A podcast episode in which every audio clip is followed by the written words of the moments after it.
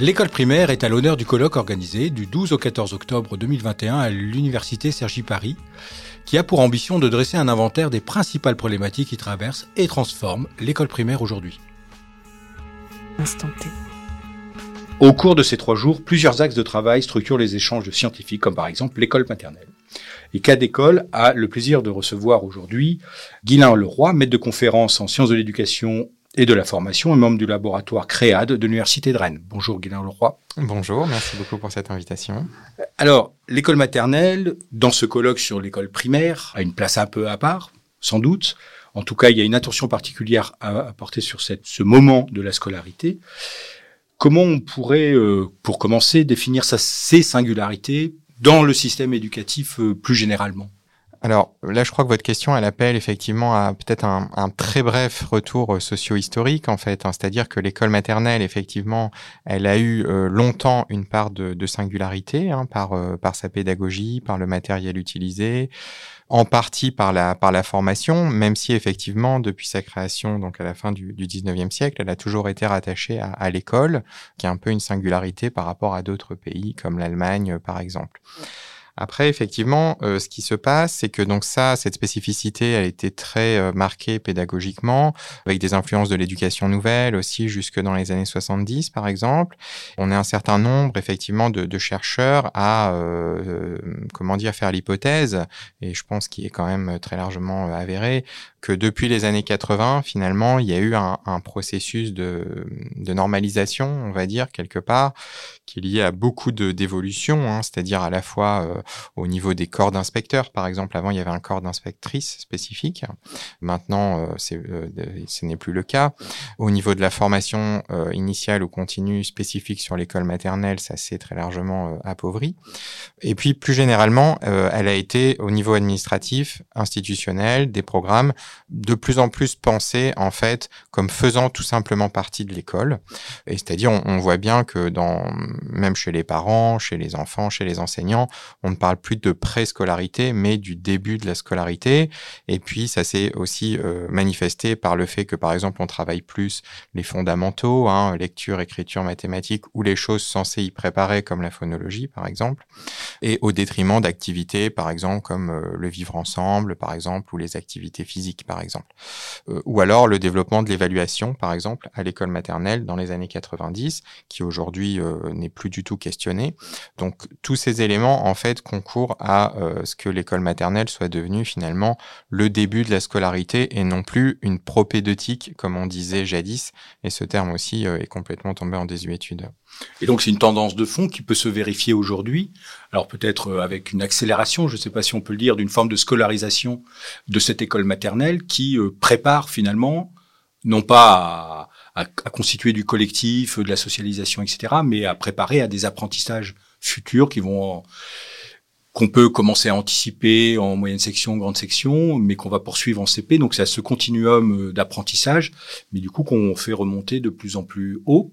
Et puis avec une scolarisation à trois ans qui, qui s'installe, pas partout, dans des territoires particuliers, mais qui s'installe et qui, qui fait qu'il y a, alors un envahissement, c'est peut-être pas le bon mot, mais en tout cas une précocité de plus en plus affirmée de d'entrer dans ces apprentissages là, avec peut-être les limites, en tout cas les difficultés que ça pose. Oui, oui, absolument. Euh, je crois que vous avez tout à fait bien euh, clarifié les choses. C'est-à-dire, bon, j'avais eu l'occasion, par exemple, d'en parler avec François Dubé, euh, qui a bien beaucoup travaillé sur ces questions hein, d'égalité et de du tri en fait des, élèves. Là, finalement, ce qui, ce qui se passe aussi, c'est que justement, en fait, l'abandon, si je puis dire, de la logique propédeutique, hein, pour faire référence à ce que je disais dans la question précédente, en fait, fait que finalement, est moins dans la préparation en fait d'apprentissage futur, en fait, où on disposerait d'un temps, on va dire, euh, quelque part euh, préalable, en fait, c'était le sens un peu de cette notion de, de propédeutique.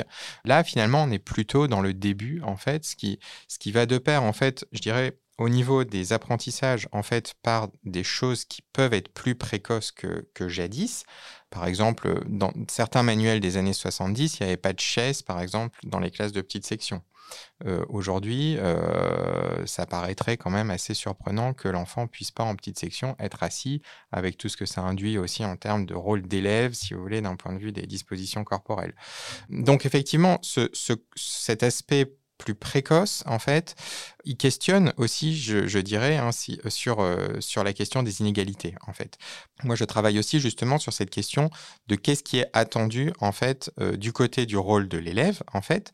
Et à partir du moment où, effectivement, à trois ans, on attend qu'il joue un rôle d'élève, avec en plus en parallèle des attentes d'autonomie, euh, on aura peut-être l'occasion d'y revenir, de plus en plus précoces, ça veut dire qu'effectivement, euh, eh bien, on attend un élève en fait déjà prêt. On va moins apprendre à jouer son rôle d'élève durant la maternelle que finalement, bah, attendre qu'un élève arrive déjà, en fait, un enfant qui soit déjà prêt à jouer un rôle d'apprenant, euh, et on va commencer la scolarité à 3 ans. Or, eh bien, évidemment, ça renvoie à la question euh, des socialisations familiales euh, différenciées, voilà, hein, donc c'est-à-dire des inégalités en termes de préparation à ce rôle d'élève.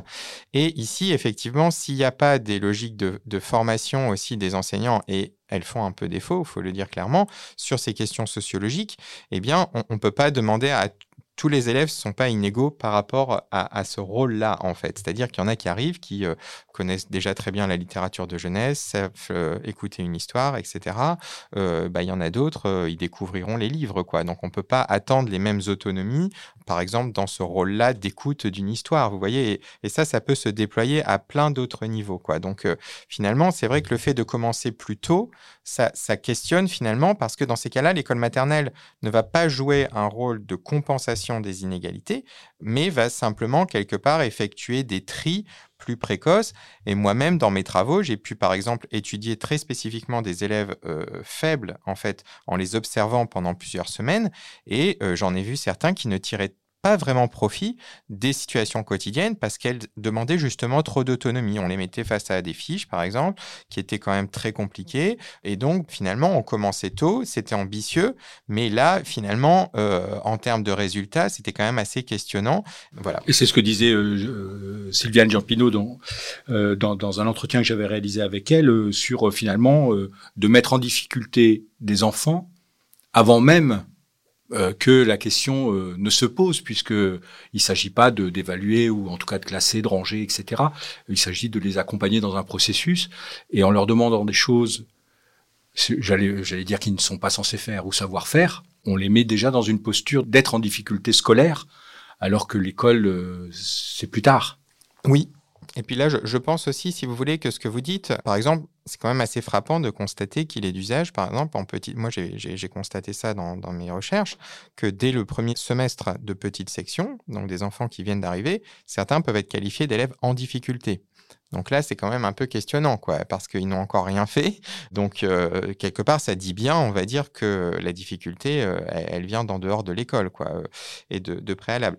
Après, la, référence que vous faites effectivement aussi à, Sylviane Jean Pinot, pour moi, est aussi intéressante sur, je dirais, là, une question qui m'est chère aussi, bien que je sois dans une perspective sociologique, qui est la question aussi, je dirais, de la prise en charge psychoaffective, si, si je puis dire, de, l'enfant, qui m'a toujours euh, enfin, dirigé aussi dans, mes travaux. Et effectivement, ça pose des questions scolaire qu'on vient d'évoquer en termes d'apprentissage, en termes d'inefficacité de, cette logique euh, voilà très euh, dense, mais ça pose aussi des questions psychoaffectives, sachant qu'on est quand même avec des êtres en formation. Et je dirais, deux choses très rapides sur cette question psychoaffective. Premièrement, je dirais qu'effectivement, là, on, crée effectivement des situations qui sont problématiques sur les apprentissages, mais aussi sur l'estime de soi, etc. Parce que voilà, ça n'a rien de normal d'être mis en situation d'échec et, et, de relégation, parce que quelque part, c'est un peu ce qui se produit des élèves euh, de seconde zone au sein même de la classe. Mais ce qui est aussi un point sur lequel j'aimerais bien insister, c'est que, en fait, depuis une cinquantaine d'années, quand on a voulu rapprocher l'école maternelle dans les programmes et dans les pratiques des logiques scolaires, on a aussi, euh, ça a été de pair, en fait, avec un déclin dans la formation, dans les pratiques, dans les instructions officielles, de la question du rapport psychoaffectif à l'enfant. Parce que du coup, depuis une cinquantaine d'années, grosso modo, ce qui a progressé, c'est que l'école maternelle, c'est une école. Tandis que dans les années 70, par exemple, il y avait dans les programmes des références à la psychanalyse, par exemple, à la psychologie affective de l'enfant, au développement. Et tout ça, par exemple, la psychanalyse a complètement disparu des programmes depuis les années 90 de maternelle. Et tout ça, je, je crois que quelque part, ça fait que... Euh, ben, on a des adultes en maternelle qui ne sont que formés à être des enseignants, faire des progressions, des programmations. Et tout ceci, à mon sens, ne peut qu'être favorable à des situations parfois qui ne sont pas euh, tolérables sur la dimension psycho-affective et qui peuvent se renforcer avec euh, des attentes scolaires fortes, etc., des stress des enseignants, des élèves et des choses, hélas, qu'on voit dans bien d'autres sphères de notre société. Alors, vous êtes intéressé aussi aux pédagogies alternatives, et en particulier à Montessori. Et du coup, est-ce que c'est une manière de d'aller voir ailleurs, j'allais dire, alors dans le privé souvent hors contrat, donc vraiment des alternatives euh, en dehors de l'institution, euh, pour aller voir si ça se fait autrement, si c'est davantage pris en compte, est-ce qu'il y a d'autres mécaniques qui sont à l'œuvre et comment euh, comment ça se tisse en finale pour les enfants dans dans ces dans ces espaces là. Alors c'est une question complexe, si vous voulez. Ça pose la question, effectivement, du paysage de l'alternatif aujourd'hui au niveau de la petite enfance, qui est au carrefour de pas mal de, problématiques, si vous voulez. Ce qui se passe, effectivement, c'est que, euh, pour moi, on est quand même dans un contexte où les logiques de concurrence, en termes de formation scolaire des enfants, elles sont de plus en plus accrues, en fait, avec des parents voilà, qui aujourd'hui étudient beaucoup de possibilités. Ça peut être euh, les écoles Montessori privées, ça peut être euh, l'instruction en famille, ça peut être les écoles Steiner, ça peut être les écoles démocratiques. Donc il y a, tout un paysage de l'alternative depuis 5-10 ans qui s'est complètement développé et qui doit être, à mon sens, corrélé à des euh, inégalités quand même croissantes. Et parce que, si vous voulez, une école Montessori maternelle privée, c'est environ 400, ça peut être 400 euros par mois, vous voyez. Donc derrière, ça dit quand même aussi qu'il y a des parents qui sont prêts à mettre ça dès la petite enfance, sachant que avant, euh, voilà, on va, on allait plus se dire bon, peut-être au CP, on va aller dans le privé ou en sixième. Donc là, ça aussi, ça dit des transformations qui derrière font qu'il y a des gens qui sont euh, très conscients aujourd'hui, et c'est des choses qui sont renforcées par exemple par parcoursup. En fait, on n'a plus vraiment le choix euh, dans les catégories moyennes et supérieures. Il faut très tôt en fait dessiner la, la carrière scolaire, la stratégie, une stratégie très compétitive qui commence dès la petite enfance. en même temps euh, du coup, on est quand même dans des espaces qui sont en partie ségrégés dans ces écoles Montessori privées, parce que, bah, ne serait-ce que par le coût, si vous voulez, qui, euh, par la force des choses, euh, est excluant. en même temps, ce qui est intéressant, c'est que, par exemple, il y a un certain nombre de ces écoles qui vantent à la fois la performance scolaire, Bon, ça va pas être dit comme tel, mais si vous voulez, c'est quand même un peu ce qu'on attend. Une forte individualisation des apprentissages, quelque chose de très personnalisé, des rythmes individualisés, etc. Mais en même temps, il y en a un certain nombre qui vont aussi dire que, euh, par exemple, en se référant à la pédagogie de Reggio Emilia, euh, ben, euh, qu'en fait, le CARE, on va dire, est aussi important pour eux. Donc là, c'est des choses qui interrogent aussi, quoi. Ça veut dire qu'il euh, y a un mix euh, psycho-affectif qui est peut-être moins assumé aujourd'hui par l'école publique, je ne sais pas, qui se privatise peut-être, tout en étant dans un truc où malgré tout, on va bosser aussi pas mal. Euh, donc voilà, c'est sûr que ça, alors du coup, ça pose la question, qu'est-ce que fait l'école maternelle publique face à ça? Donc là, c'est des choses très, compliquées, si vous voulez, parce que, et là aussi, je repense à, un échange que j'avais eu avec, euh, avec François Dubé, où finalement, on, se disait aussi, bah, c'est compliqué parce que finalement, euh, il y a aussi des maîtresses euh, du public qui vont faire du Montessori en faisant un peu du privé accessible à tous, qui peut être apprécié d'ailleurs en général par les parents parce qu'ils ont un peu l'impression d'accéder à du haut de gamme, mais qui peuvent elles-mêmes des fois euh, parce que euh, on pourra peut-être en reparler, euh, ces pratiques des fois questionnent sur la question des inégalités. Enfin, elles aussi, elles supposent parfois de l'autonomie préalable, en fait. Donc, c'est-à-dire qu'elles peuvent aussi renforcer les inégalités dans le public, en fait. Donc, est-ce qu'on doit être dans un public qui essaye de courir après un privé ou qui garde sa spécificité, mais au risque que la fuite elle continue? Enfin, ça, ça, pose des questions complexes dans un contexte global qui est quand même, à mon sens, de plus en plus âpre en termes de mise en concurrence, d'attente sur les enfants importantes euh, et de, de, de, de voilà un contexte qui est quand même aussi, euh, je dirais, commandé par des logiques néolibérales. Parce que je crois, je terminerai juste sur ce point-là en disant que pour moi aussi, et c'est peut-être ce qui me distingue un tout petit peu de, Pascal Garnier là dont on, que vous allez aussi faire parler, c'est que pour moi cette logique de ce qu'elle appelle scolarisation de l'école maternelle depuis une cinquantaine d'années, pour moi ça va aussi de pair avec des politiques éducatives publiques qui euh, relève de ce qu'on a pu appeler la nouvelle, euh, euh, le New Public Management, hein, les nouvelles politiques publiques, avec des recherches de rentabilité, etc. Donc, c'est pas juste l'école maternelle qui est de plus en plus scolaire, c'est une école maternelle qu'on veut de plus en plus à moindre coût, de plus en plus efficace par rapport à certaines logiques qui se déploient dans les politiques publiques et dans le monde de l'emploi bien au-delà. Une dernière question, euh, parce qu'on a, vous l'avez évoqué, l'instruction en famille, mais euh, du coup, est-ce que c'est pas le symptôme euh, un peu spectaculaire de tout ce que vous venez de dire, où on pousse, parce que ça a un rapport aussi à la confiance que l'on met dans les institutions, et du coup que ce soit une école privée hors contrat ou que ce soit le public, d'instruire alors, qu'est-ce que ça veut dire instruire dans la famille après derrière? Mais, mais, euh, mais est-ce qu'on pousse pas justement ce, raisonnement-là euh, un peu, un peu le plus loin possible pour dire non, mes enfants, je les confie pas et je les garde près de moi pour? Et euh, donc avec une logique très très particulière.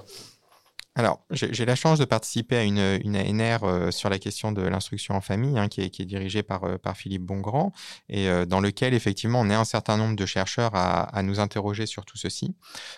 alors, c'est compliqué malgré tout, parce que l'instruction en famille, en fait, c'est des réalités très différentes. C'est-à-dire que, par exemple, il y a aussi des parents populaires qui recourent parfois à l'instruction en famille parce que l'école de quartier, par exemple, elle n'est pas terrible, etc. Mais bon, je, je, je crois que, malgré tout, je dois dire que dans le groupe, euh, il y a des débats, mais moi, c'est un peu mon idée aussi. quoi. C'est-à-dire que je crois que oui, il y a une variété de, de, l'instruction en famille, mais je crois que euh, même si on n'est pas encore totalement capable de l'objectiver, il y a aussi quand même euh, une part non négligeable de l'instruction en famille qui est faite par des familles de catégorie moyenne et supérieure et qui finalement ont un discours qui euh, est très proche de celui que je vois dans les écoles privées Montessori. C'est-à-dire euh, justement un mélange de personnalisation psychoaffective, mais quand même aussi euh, de rupture avec le commun d'une école, fut-elle privée, et derrière bah, de eux-mêmes faire ce que pour eux l'école ne fait pas en termes de transmission de capitaux scolaires, culturels, etc. Parce qu'en fait, ce qu'on voit, c'est que c'est pas du tout des familles hippies, si vous voulez, qui euh, diraient l'école, euh, enfin en, mode Ivan Illich, quoi. Vous voyez, c'est nul.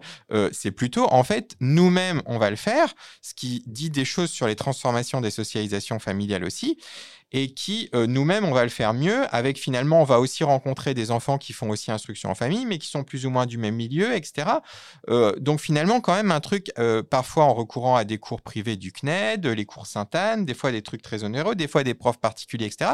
Donc oui, pour moi, c'est finalement des fois aussi des logiques, si vous voulez, de ségrégation très proches de celles qu'on peut voir dans, dans les écoles Montessori, même si ça n'est pas que ça, mais je crois qu'une part non négligeable, ça dit, et ne serait-ce que la possibilité de se dire qu'il n'était pas possible il y a 5 ou 10 ans, bah, je ne vais pas mettre mon enfant dans l'école. C'est quand même un truc fort, quoi, en fait, au niveau, euh, je dirais, euh, presque anthropologique. Et c'est là où on rejoint euh, François Dubé et la crise des institutions et, tout, ce que, le travail qu'il a fait il y a une bataille maintenant. Absolument, tout à fait.